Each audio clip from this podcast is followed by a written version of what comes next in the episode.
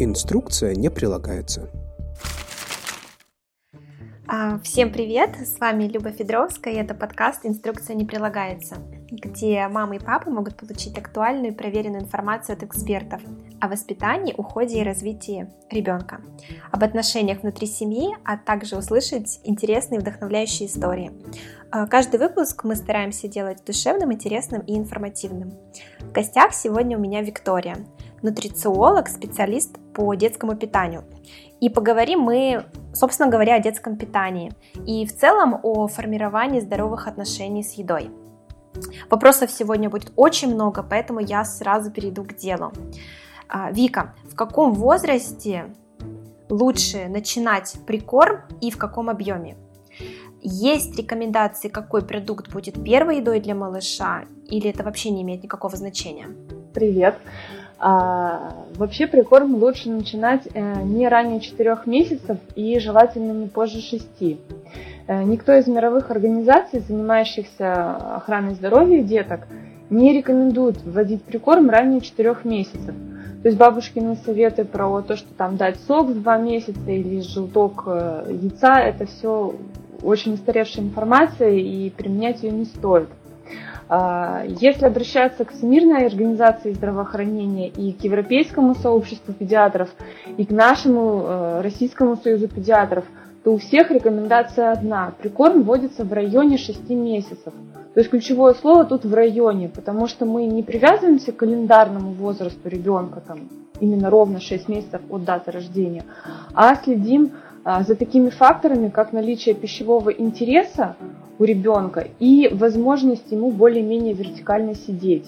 То есть, если даже ребенок не сидит уверенно сам, мама может его присаживать, может как-то немножко отклонять спинку стула, за которым он сидит, но э, важно, чтобы он был относительно в вертикальном положении. То есть это ну, то есть прикорм на коленках, прикорм на коленках, когда мама посадила малыша к себе на коленки, это, это норма? Это норма, если маме это удобно. А, то есть, если вы заметили желание ребенка ковыряться в вашей тарелке, тянуться к, к вашей еде, то, в принципе, можно уже начинать прикорм. А, можно пытаться его как-то присаживать и вводить прикорм. Не дожидаться обязательно строго, чтобы это было ровно 6 месяцев. Какая у нас будет первая еда для малыша? По поводу первой еды тоже нет, э, э, нет никакой разницы, какая еда будет первой. То есть не фокусируйтесь на этом, потому что когда родители очень увлекаются выбором первой ложки для ребенка, они как бы смещают фокус самой цели прикорма. А вместо того, чтобы научить ребенка кушать ту еду, которую ест семья, выбирается какой-то более здоровый, там самый полезный продукт и так далее. То есть если вы питаетесь не чебуреками, не картошкой фри круглосуточно, то можете давать пробовать любой продукт, даже, может быть, из своей тарелки. А в разных странах начинают э, с разных продуктов. Кто-то с э, манго начинает, кто-то с авокадо.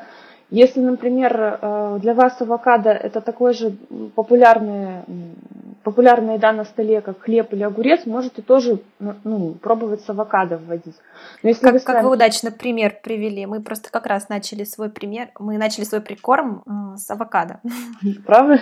Отлично. Вот в Канаде, например, с него как раз начинают. Но если, например, семья сама не ест авокадо, не любит по каким-то причинам, то не нужно ради ребенка специально его покупать, только им и кормить ребенка. Можете выбрать кабачок, брокколи, там, цветную капусту, картошку, морковку, то, что у вас сейчас есть в доступе. А, смотрите на экономический фактор и на, на сезонность, если вы прикармливаете не баночками. А такой момент еще. Вика, правильно я понимаю, что наличие зубов э, не является критерием для начала или наоборот для откладывания прикорма? Нет, с зубами никак прикорм не связан, не ждите их, не смотрите на них. Но только если у ребенка из-за зубов какое-то плохое настроение именно сегодня, или там, может, температура появляется, то прикорм лучше отложить там на день, на два. Но не, на это можно не смотреть. А вот в чем опасность, допустим, если я начала прикорм не вовремя, не в 6, ну, грубо говоря, а вот прям в 10 месяцев. То есть мы берем не, не то, что там 5-7 месяцев, а именно вот прям спустя несколько, там 4-5 месяцев. А, есть так называемый пищевой интерес, да, я о нем говорила, когда ребенку очень хочется эту еду мамину пробовать, и у него все для этого готово. То есть он готов, а, не, э, готов эту еду как-то проглатывать, готов ее дегустировать. Если мы задерживаемся в моменте прикорма, то у нас этот пищевой интерес у ребенка постепенно угасает, угасает, угасает, и он уже не готов идти нам навстречу, не готов открывать ротик, не готов пробовать новое, не готов вообще соглашаться кушать, его вполне устраивает грудь. И тогда нам придется очень тяжело уговаривать его все-таки а, попробовать что-то новое и возвращать пищевой интерес, а это в разы сложнее, чем пользоваться тем, что само течет в руки, вот буквально дал ложку, он ее и съел. Угу, я поняла. То есть, получается, в основном все проблемы, знаете, когда мамы рассказывают, не ест, не берет ложку, не хочет пробовать это, это, это, скорее всего, пищевой интерес утерян, да? А, может быть, э, ну, объемный такой вопрос. То есть, может быть, пищевой интерес уже утерян, и э, просто мы не вовремя начали или как-то где-то передержали, не, не дали, когда ребенок хотел этого сам, либо уже применили какое-то пищевое насилие или неправильно себя вели по отношению к еде и к ребенку. И у ребенка это либо страх уже какой-то, что ну, что-то будет не так за столом, либо стресс, связанный с тем, что, ой, опять меня садит в этот ужасный стульчик, сейчас опять будет что-то ужасное, и он начинает сопротивляться. То есть, ну, ситуацию нужно разбирать, но в целом, если вы вовремя начинаете прикорм и идете в каком-то естественном темпе ребенка, то вероятность, то, что появится там малоежка или избирательный едок, это стремится э, к нулю. Хорошо, допустим, пищевой интерес есть. Мы примерно в 6 месяцев начали с э, кабачка или с авокадо как нам безопасно организовать прикорм? Ну, то есть какие-то основные моменты, может быть, есть прям по пунктам? Да, самый главный момент безопасности – это то, что ребенок должен находиться сидя или практически сидя. А, потому что если он лежит или полулежит, или как некоторые поднимают буквально на 15 градусов ребенка от э, лежачего положения и пытаются накормить, это просто очень небезопасно, ребенок может подавиться и даже задохнуться. И второй важный момент, что еда для ребенка должна быть термически хорошо обработана.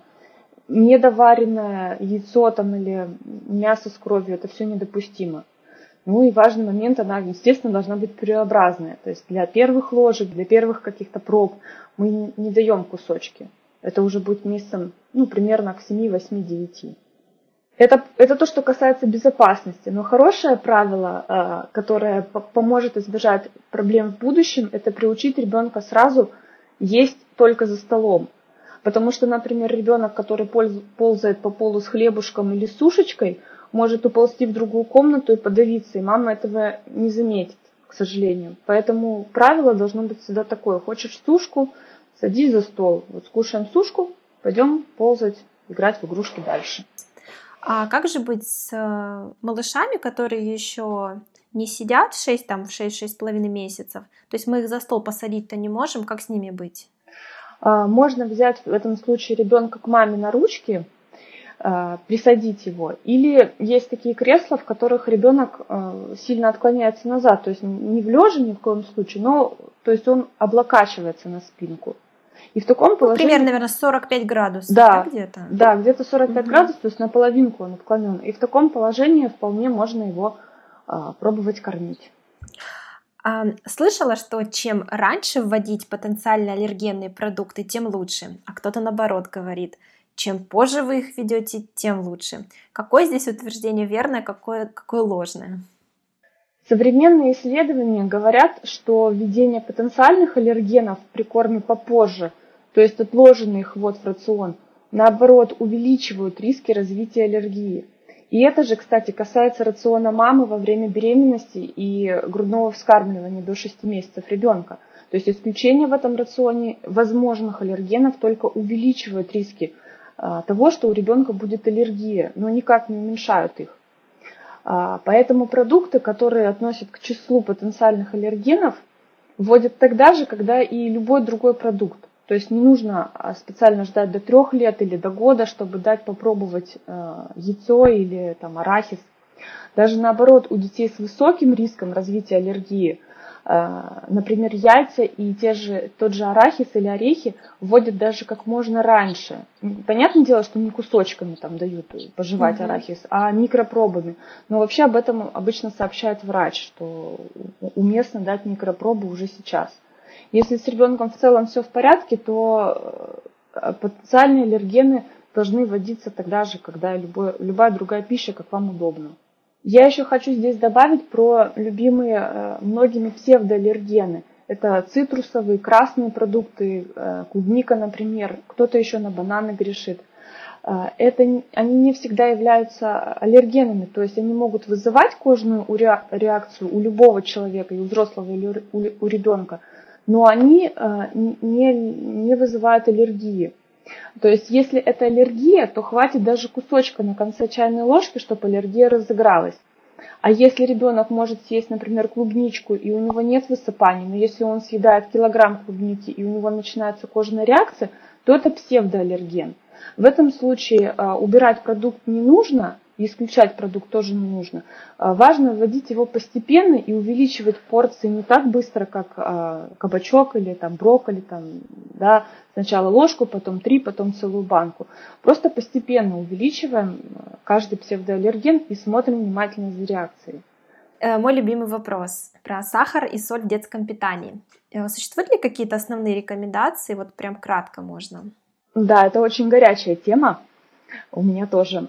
Позиция европейского сообщества педиатров и американского э, сообщества в том, что сахар полностью должен быть исключен из рациона детей до двух лет. То есть детские печеньки, сушки, быстрорастворимые каши, в которых есть сахар в составе, лучше заменять на аналоги без сахара или совсем исключать.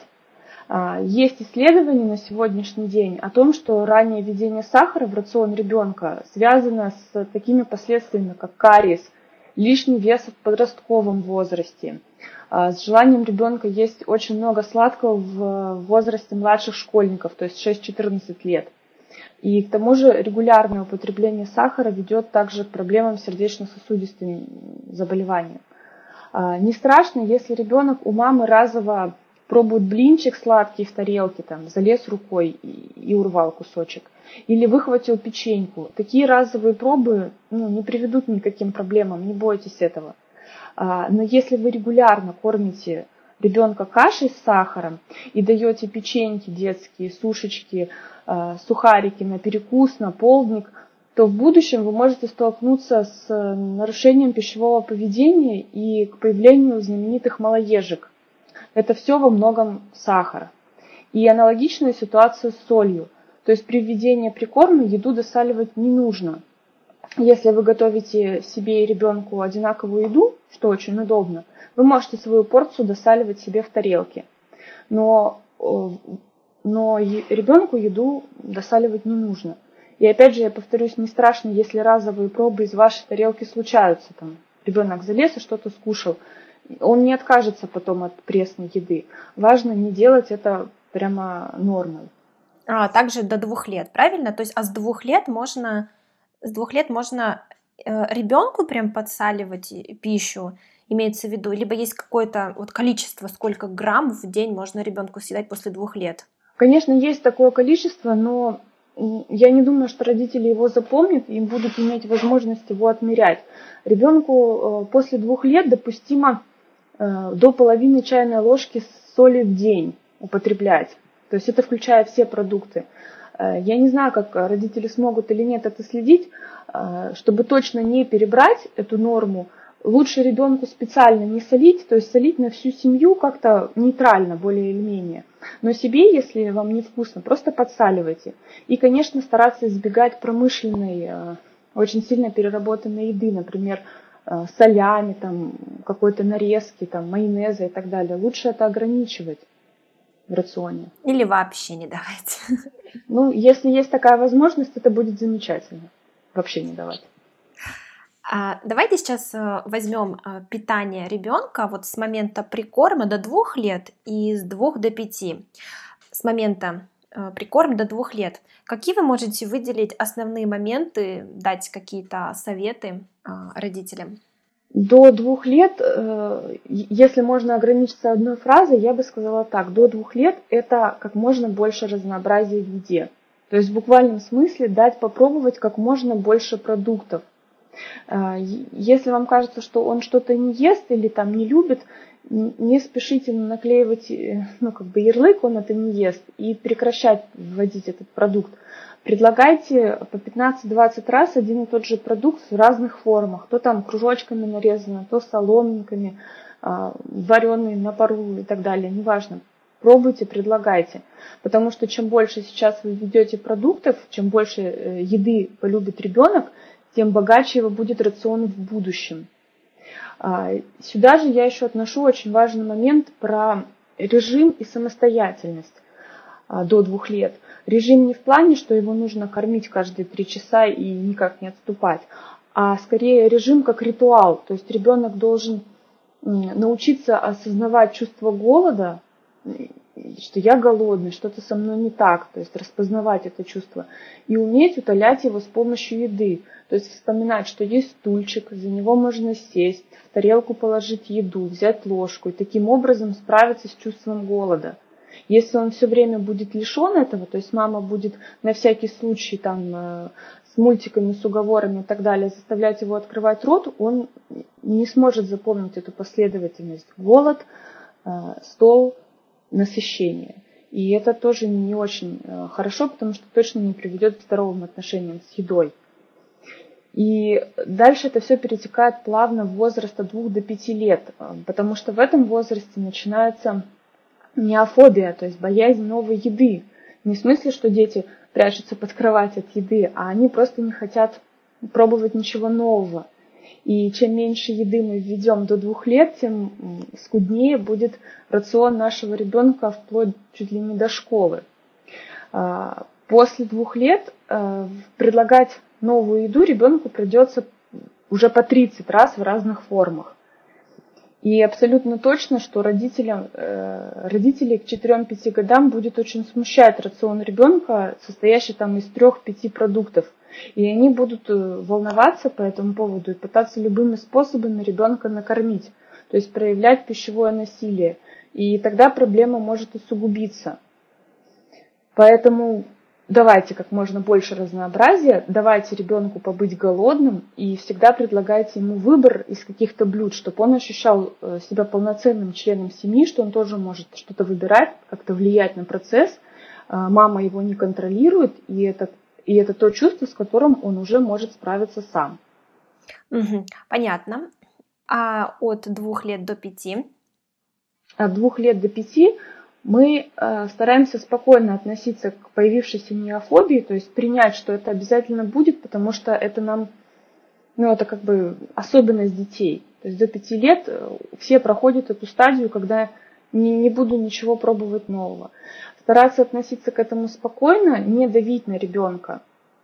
И э, собственным примером и, раз, и большим количеством предложений новой еды стараться как-то познакомить его с теми продуктами, которые он категорически не ест. Ну и помните сбалансированность рациона, то есть если ребенок так и не начал, например, есть рыбу, и вас это очень беспокоит, постарайтесь сбалансировать рацион чем-то другим. Но ни в коем случае не давите и не шантажируйте рыбу и только рыбу. Если не будешь есть рыбу, вот будет у тебя все плохо. Вика, как совместить кормление либо грудное вскармливание, либо смесь а, с прикормом? Э, про грудное вскармливание, конечно, каждая мама решает сама, сколько кормить. Но Всемирная организация здравоохранения рекомендует сохранять грудное вскармливание до двух лет, если это устраивает маму, конечно. Э, то есть переход на общий стол и введение прикорма не исключает грудное вскармливание и, или кормление смесью. мы можем продолжать. До 8-9 месяцев обычно после того, как мы предложили ребенку прикорм, мы его докармливаем, потому что он, скорее всего, не наедается этой порцией. Но уже после 8-9 э, месяцев ребенок может наедаться своей порцией, и докорм груди не требуется. Таким постепенным образом мы вытесняем кормление, так скажем, э, с целью поесть, и у ребенка остается грудь на дневные сны или на ночные сны. И мама может кормить столько, сколько ей комфортно дальше.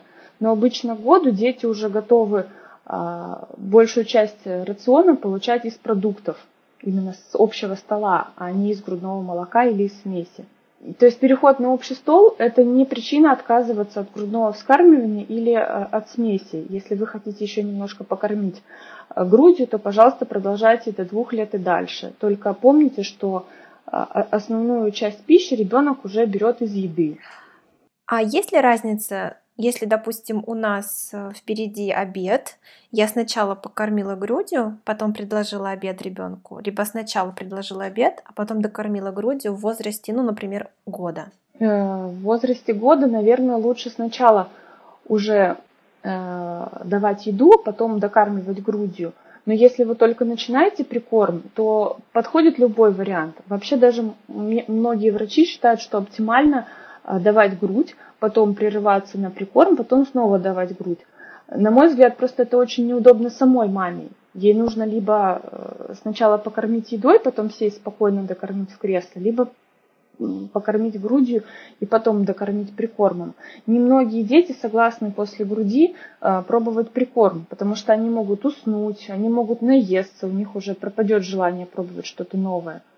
Поэтому если ну, если нет никаких э, личных предпочтений, то, наверное, оптимально давать сначала прикорм, а потом докармливать грудью. А вот мы с вами говорили про питание от прикорм до двух лет, о том, что его надо максимально э, разнообразить. А вы можете сказать вот примерно, сколько в среднем должно быть продуктов в здоровом рационе ребенка? Эм, можно не привязываться к количеству продуктов в рационе. Важно, чтобы присутствовали все пищевые группы – то есть овощи и фрукты, злаковые, э, белковая продукция и молочная продукция или ее альтернативы, если ребенок ну, не ест коровье молоко. Ориентироваться проще всего на кулачки ребенка, а не на граммы или на объемы баночек. То есть здоровый рацион – это 5 кулачков овощей и фруктов в день, еще 5 детских кулачков э, злаковых или зерновых, то есть это макароны, каши, картофель, хлеб и так далее – 2-3 кулачка белковых продуктов, причем не только животного происхождения, мяса и рыба, а еще и растительный белок обязательно в эти кулачки включается. И еще 2-3 порции молочных продуктов. Кстати, грудное молоко или смесь, э, если сохраняется еще, то они тоже входят в число молочных продуктов. И важно следить, чтобы внутри каждой группы тоже было разнообразие. То есть не только, чтобы у ребенка было три овоща, три фрукта и три вида каш, а как можно больше разнообразия в каждой группе, как можно больше разных комбинаций. То есть не стоит крутить одно и то же меню из пяти продуктов по кругу. Важно пробовать новое. Ну вот пока вы отвечали на вопрос, я в среднем посчитала около, наверное, 40-50. Вот у меня получилось продуктов должно быть вот прям в здоровом рационе. Получается, наверное, да. То есть, ну, мамы не должны грустить, если у них получилось немножко меньше этих цифр. Просто у некоторых а, нет возможности а, так много свежих овощей или фруктов там покупать, или а, какой-то экономический фактор не способствует этому. Но предлагайте из того разнообразия, что есть у вас, что у вас есть в магазинах под рукой и что любят в вашей семье. Старайтесь из этого хотя бы тоже творить какое-то разнообразие. Как организовать прикорм, который будет удобен не только ребенку, а именно удобен всей семье? Это моя любимая тема. Вот у тебя была любимая тема про сахар и сладкое, а про удобный прикорм это моя любимая э, тема. Я ну, напомню, ну, давай тогда. что суть прикорма – это научить ребенка есть с нами, нашу еду за нашим столом, быть вместе с нами во время трапезы. Поэтому, когда мы организовываем прикорм, э, нужно задавать себе вопрос, а как, э, что мы можем сделать, чтобы помочь ребенку садиться с нами за стол и вместе кушать. А, то есть ему нужна для этого какая-то еда, ложка, тарелка, кружка и свое место. Поэтому, когда мы организовываем прикорм, э, лучше учитывать эти факторы, что мы, нам удобно сесть всем вместе. То есть у ребенка должно быть какое-то свое место, креслица, стульчик удобный – где он чувствует себя комфортно. У него должна быть своя ложечка, тарелочка, э, слюнявчик обязательно. Это очень сильно упростит жизнь мамы. И своя маленькая кружечка. Э, конечно, сначала мама много помогает и фактически кормит сама, но постепенно ребенок, размазывая еду по столу, по ложке, по тарелке, по себе, разминая ее в ручках, там что-то слизывая с них, он постепенно начнет э, наедаться этим, научится добывать еду из тарелки ложкой и даже потом вилкой. И это не обязательно будет прямо к возрасту садика. Если маме тяжело смотреть на то, как ребенок самозабвенно все это размазывает по всему дому и кидается тарелками, можно подстелить какую-то клеенку или одноразовые пеленки под его стульчик. А, это будет проще для мамы, не придется отмывать потом всю кухню. И легкая, удобная посуда тоже, которая не бьется, это тоже ключ к спокойствию. И большое количество времени на трапезу. То есть, если вы сажаете ребенка покушать, и вам через пять минут нужно убегать уже э, в поликлинику или куда-то срочно, то, ну, наверное, совместную трапезу лучше отложить на обед или на ужин. Э, то есть вы должны располагать большим количеством времени, чтобы по поесть самой, спокойно наблюдать, э, как ваш ребенок справляется с тарелкой и помогать ему по возможности. А, продолжение вот этой темы а, размазывает все по столу, по тарелке, тарелку переворачивает, ее облизывает. В каком-то смысле это же игры с едой, это вообще нормальный процесс? Да, нормально, еще как нормально. То есть э, это все очень хорошо, э, ребенок познает мир, но до тех пор, пока игра не становится вместо еды. Игра может быть вместе с едой но не вместо. То есть на начальном этапе ребенок, в принципе, и только и играет в ее, в, в эту еду. Он так познает мир. Он что-то пихает в рот, что-то выплевывает, что-то кидает со стола. Это все элемент игры, это нормально. Но вот ненормально становится, когда мама начинает ложкой играть в самолетик.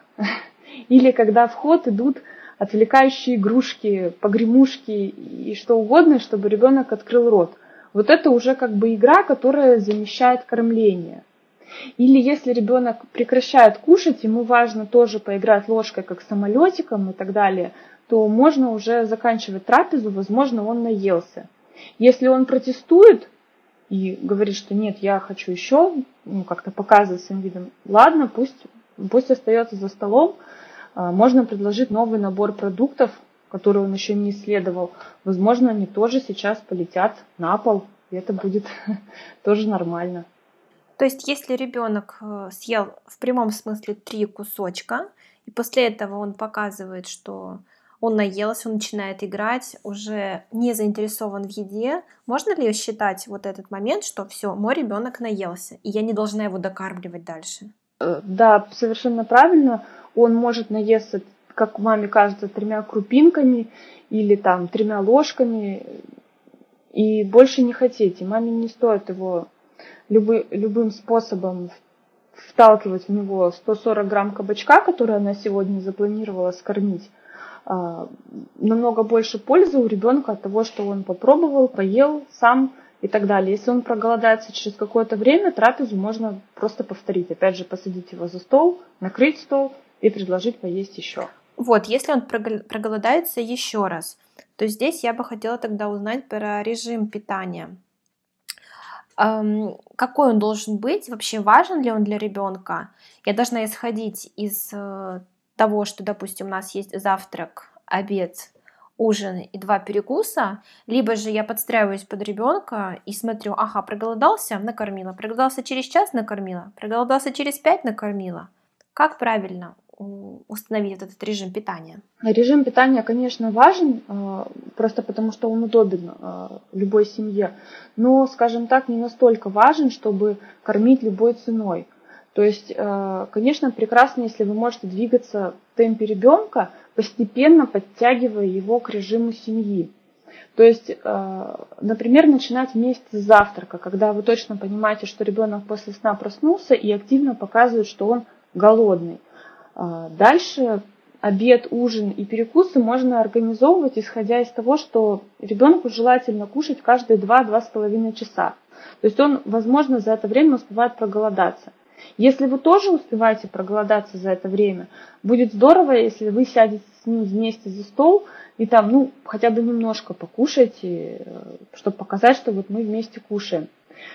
И будет хорошо, если вы будете параллельно учить ребенка немножечко ждать, э, хотя бы одну-две минутки до того, как вы дадите ему грудь, если он привык э, кушать э, у груди, то есть он показывает, что он хочет есть, только расстегивая вам кофту.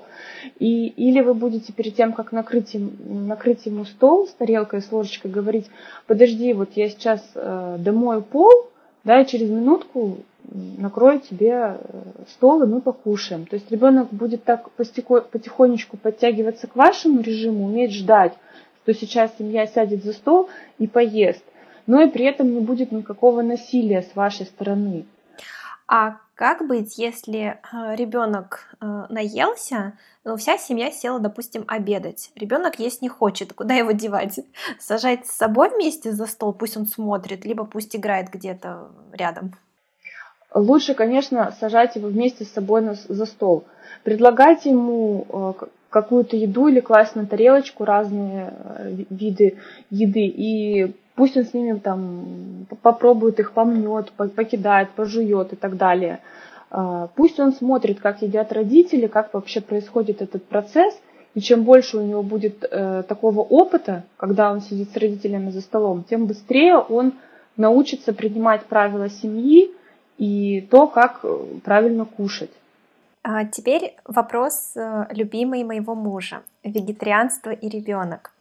Допустимо ли это и вообще, реально ли организовать такое питание у малыша?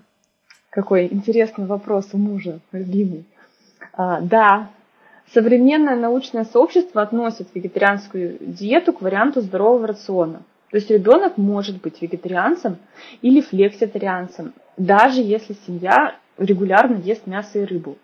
Но если вы решили привести ребенка на вегетарианский рацион, вот по каким-то соображениям поэтическим или религиозным, то помните, что нельзя просто выкинуть мясо из рациона, ничем его не заменив.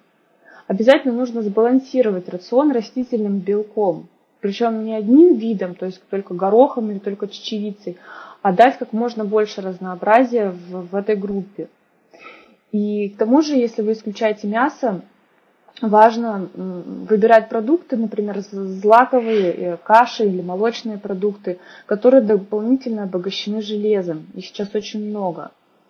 Э, для детей вариант, который не подходит, ну или подходит очень в редких случаях, это полностью веганский рацион, когда мы исключаем и мясо, и рыбу, и молочку, и яйца.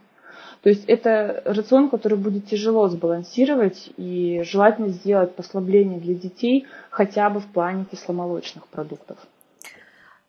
А, я когда гуляла а, на площадке, когда еще не было самоизоляции, а, очень часто слышала от родителей или от бабушек про то, что вот он не ест, поэтому я его докармливаю он съел всего две ложки, но я знаю, что надо минимум пять, и я ему подсовываю эти ложечки.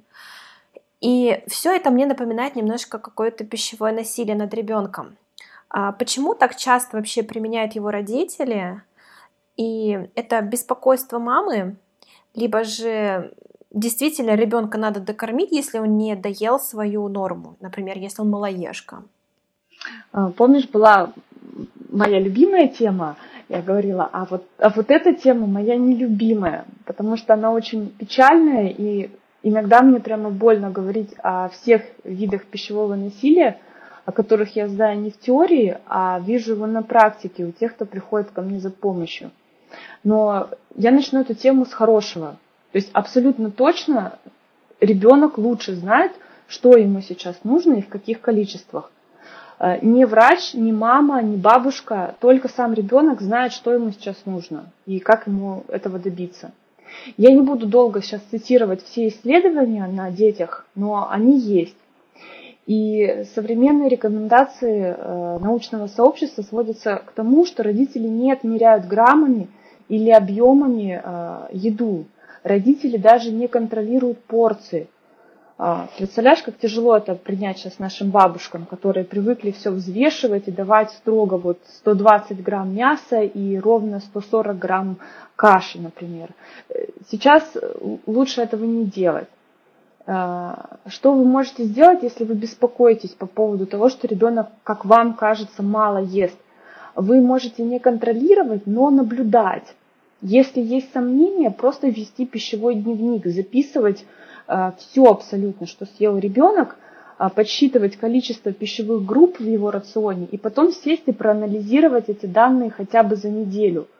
Очень часто бывает, что мамы, которые говорят, он не ест, он мало ест. Когда я их прошу повести пищевой дневник за неделю, а, после недели снимают свой вопрос и говорят, вы знаете, я посчитала, что он в один день много яиц съел, в другой день много овощей съел, в третий день одни макароны вообще ел, а за неделю-то получилось, что у него все пищевые группы, группы в общем-то, в балансе.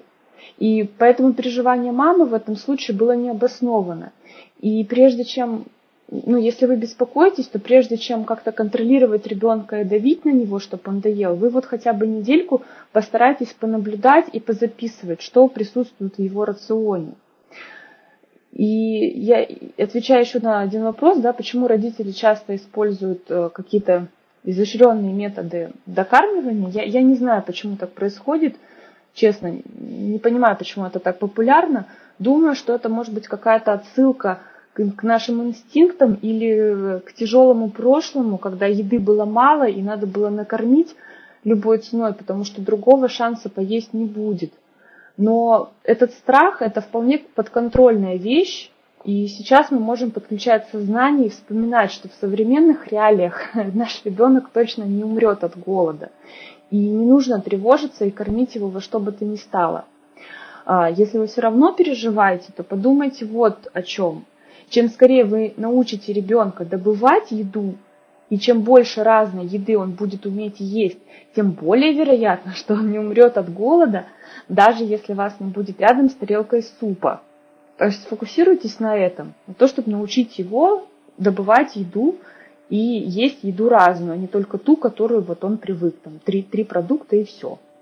В самом начале ты сказала, что иногда мама припускает э, пищевой интерес у ребенка, и мне кажется, вот э, история с пищевым насилием это как раз э, тоже один из вариантов, когда у малыша он может быть утерян.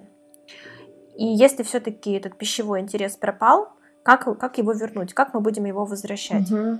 Да, такое действительно может быть. И самый, самый первый шаг, э, если пищевой интерес утерян, то сначала нужно убрать пищевое насилие и снизить давление на малыша.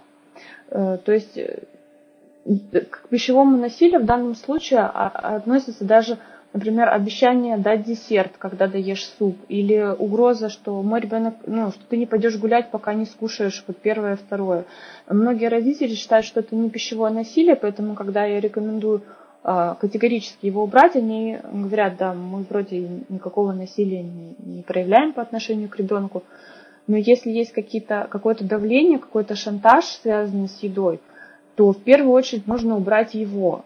Э, если вы готовы его убрать, то тогда вам останется буквально пару шагов для того, чтобы пищевой интерес вернулся. А, это, а, это не будет моментально сделано за один день или за два, но в конечном счете это точно приведет к успеху.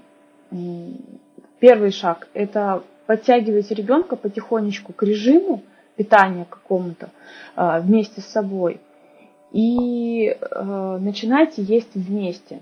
Даже если он вам сильно мешает, и вы хотите посидеть одна спокойно, двумя руками поесть горячую еду, то сделайте хотя бы основные приемы пищи вместе, а перекусы, ну, пусть каждый э, ест, когда он хочет. То есть, если два шага вот эти выполнены, у ребенка есть режим есть пример семьи, которая кушает за столом, то, скорее всего, в течение очень короткого времени, без пищевого насилия, он снова полюбит еду и снова захочет что-то кушать, пробовать их, хотя бы как-то проводить время за столом, хотя бы даже поковыряться в морковке. Я слышала, что многие родители и в том числе вот мои знакомые, они кормят своего ребенка только жидкими кашками, молочкой и промышленным детским питанием, то есть баночками. и всем кажется, что все отлично. Мне так не кажется. И в чем здесь кроется опасность? Э, в основном опасность в том, что это не приводит э, к цели прикорма, то есть не решает задачу прикорма. Ребенок не переходит на общий стол и режим семьи. То есть, ну, можно кормить промышленными жидкими кашами и так далее, но зачем? Если цель прикорма все-таки перевести его и посадить к нам за стол, то с помощью одних только баночек и растворимых каш мы к этому не придем. То есть если прикорм не соответствует цели, то какой смысл его продолжать? И еще важный момент а, при кормлении только жидкой пищей, то есть баночное пюре, которое достаточно жидкое, или там растворимые там, молочные кашки в пакетиках, они э, лишают ребенка возможности жевать. Э, ребенку обязательно нужно научиться жевать. Ну, во-первых, он не будет же всю жизнь там до 30 лет есть только пюреобразное. Но у этого рефлекса жевательного тоже есть, так скажем, яркое время проявления, после которого оно, э, этот рефлекс у ребенка тоже может затухнуть. Если мы вовремя не предлагаем ему кусочки, и он не пытается их разжевать, то в конечном счете он начнет их бояться, избегать и перестанет их есть. А жевательный рефлекс, он у нас связан и с, с речью, и с развитием головного мозга, поэтому лишать ребенка такого важного аспекта, э, как жевание, не нужно. Вот запретные продукты или назовем их потенциально опасные для маленьких детей, ты можешь перечислить кратко, что это за продукты? Э, ну вот прямо к запретным, к тому, что должно быть исключено абсолютно точно до года, это мед из-за риска ботулизма, грибы, особенно собранные в лесу, цельное молоко, сахар и соль. Но также не стоит давать э, то, чем ребенок может подавиться. Например, вот арахис э, лучше давать в форме арахисовой пасты, потому что арахисом он просто-напросто может не разжевать и продавиться и подавиться. И еще избегайте, пожалуйста, до года или, может быть, даже до двух лет не до конца термически обработанных продуктов. То есть яйца сваренные с жидким желтком или стейк с кровью, это все лучше исключать. А, я не буду относить жареное к прямо опасным продуктам. То есть понятно, что если это жареное в большом количестве масла или это фастфуд, то, конечно, это ребенку не стоит давать. Но если вы в семье там что-то поджарили там на всю семью, а, не нужно отдельно там что-то варить ребенку. Ну, слегка поджарено на сковородке в небольшом количестве масла, это тоже допустимо можно ему просто предложить там овощей побольше, а вот этого поджаренного поменьше. Это нормально. Если вот с пюреобразными кусочками все понятно, как быть с сырыми, например, как морковка, яблоко, с твердыми кусочками? Примерно в каком возрасте ребенку их безопасно давать? А, пальчиковую еду или вот такую размятую, разваренную можно давать а, с 8-9 месяцев, чтобы он сам ее пожевал. А, э, размусолил даже лысыми деснами, как я их называю, беззубыми.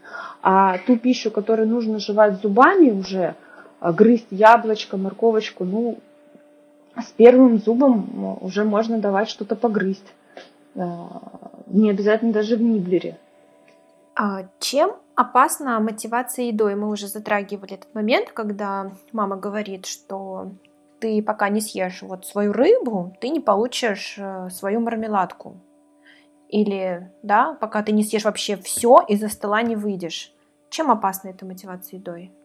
Ну, это ведет к нездоровым отношениям с едой э, впоследствии. То есть еда перестает быть просто едой, она становится способом прожить эмоции или заслужить какое-то одобрение или полюбить себя. А, на самом деле нездоровые отношения с едой – это не только анорексия, булимия, о которых мы часто слышим. И большинство родителей, кстати, уверены, что их детей это не коснется. Однако сейчас статистика такова, что с начала 2000-х число этих случаев только растет. Но даже если исключить вот эти самые э, неприятные, скажем так, последствия, то э, любое расстройство пищевого поведения, оно может приводить к ожирению, к проблемам с сердечно-сосудистыми заболеваниями, э, то есть к проблемам со здоровьем. Но и у использования еды не в целях еды есть еще и такая, скажем, подводная часть айсберга, которую мы не всегда видим.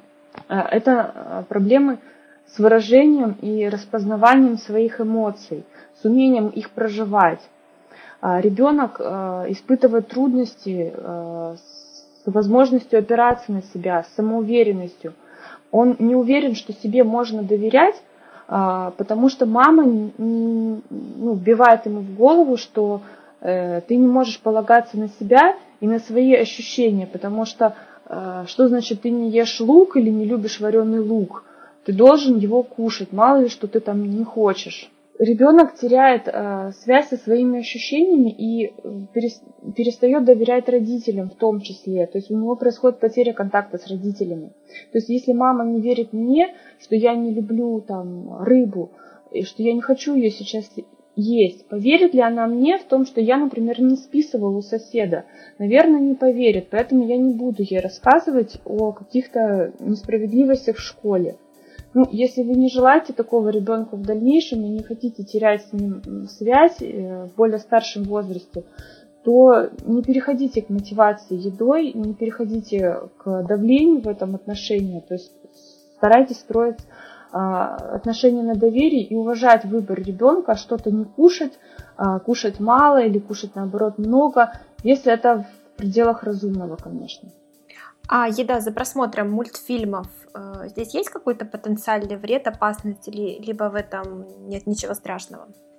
Ну да, в этом, конечно, есть опасность такая же, как, э, помнишь, мы говорили про игру за столом, когда у нас еда э, перестает быть едой и превращается в игру. Тоже примерно происходит с мультиком. У меня есть подробные статьи на сайте, я не буду сейчас останавливаться долго на исследованиях. Их было большое количество по поводу мультиков, телевизоров и еды у детей.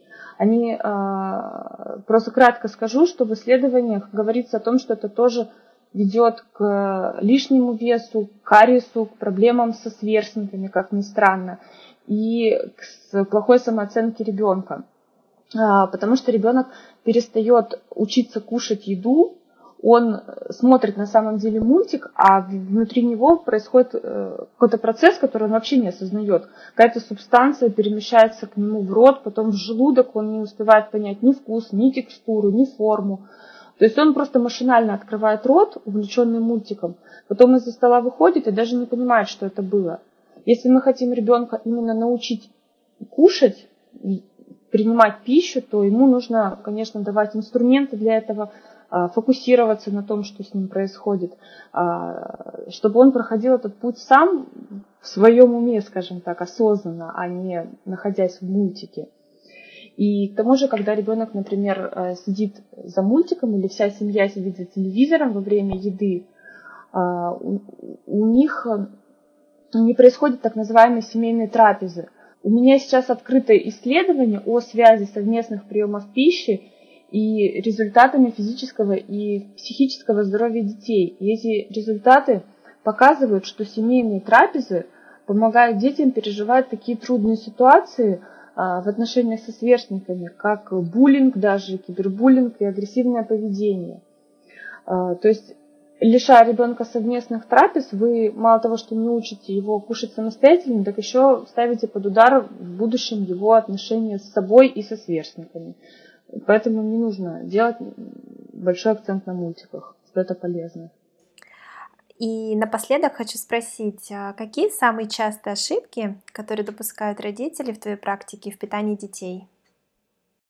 А, Наверное, самая частая ошибка, с которой э, я сталкиваюсь на работе, э, ну, на консультациях семьи по вопросу питания детей, это страх мамы или страх бабушки чаще а, о том, что ребенок мало кушает, то есть желание контролировать э, объем съеденного и желание контролировать, как ребенок это ест, оно постепенно нарастает до того, что уже в какую-то маниакальную форму такую принимает, когда мама живет только тем, что ест ребенок и что он должен съесть. Э, вот это, наверное, самая частая ситуация, ей я могу дать совет, как до нее не довести.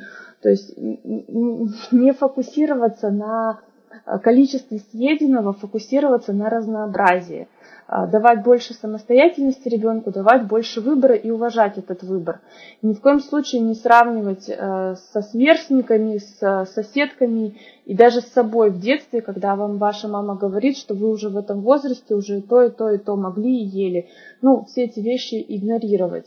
А, не, не давайте вот этому страху, который присущ всем мамам, что ее ребенок будет голодным, не давайте этому страху взять вверх. А, постарайтесь выстроить наоборот из Питание – классный, увлекательный процесс, который вам позволит лучше друг друга понимать и быть вместе. То есть еда – это наоборот хорошо, это здорово, это очень приятный процесс. Смотри, малыш, как мне вкусно, как мне нравится, давай скорее со мной. И вот такие отношения, они скорее приведут к гармоничным отношениям как с едой, так и гармоничным отношениям внутри семьи. А тревожные отношения, сколько съел, сколько после этого там осталось, они ведут и к тревожным отношениям между мамой и ребенком тоже. И тяжело не сойти с ума, если ты все время э, что-то взвешиваешь, оцениваешь, предлагаешь и 15 раз в день готовишь. Так что старайтесь относиться к еде как к празднику и не скатываться сильно в тревогу. В общем, если вам кажется, что ребенок ваш не доедает, и вообще вы находитесь в постоянном стрессе из-за того, что ловите себя на том, что все мысли только о еде ребенка, не понимаете, как наладить режим питания, и вообще у вас есть вопросы, что именно должен съесть ребенок на завтрак, на обед или ужин? А для вас я оставлю в описании этого выпуска несколько полезных ссылок. Я оставлю вам ссылку на профиль Вики, там очень много полезной информации. И я надеюсь, что вы сможете досконально все изучить и разобраться во всем самостоятельно. Вика, большое спасибо вам за такой чудесный диалог. Вы ответили на все вопросы. Я была рада помочь, если что, всегда обращайтесь, э, буду готова консультировать и рассказывать э, все, что знаю сама. Все, всем большое спасибо, пока-пока.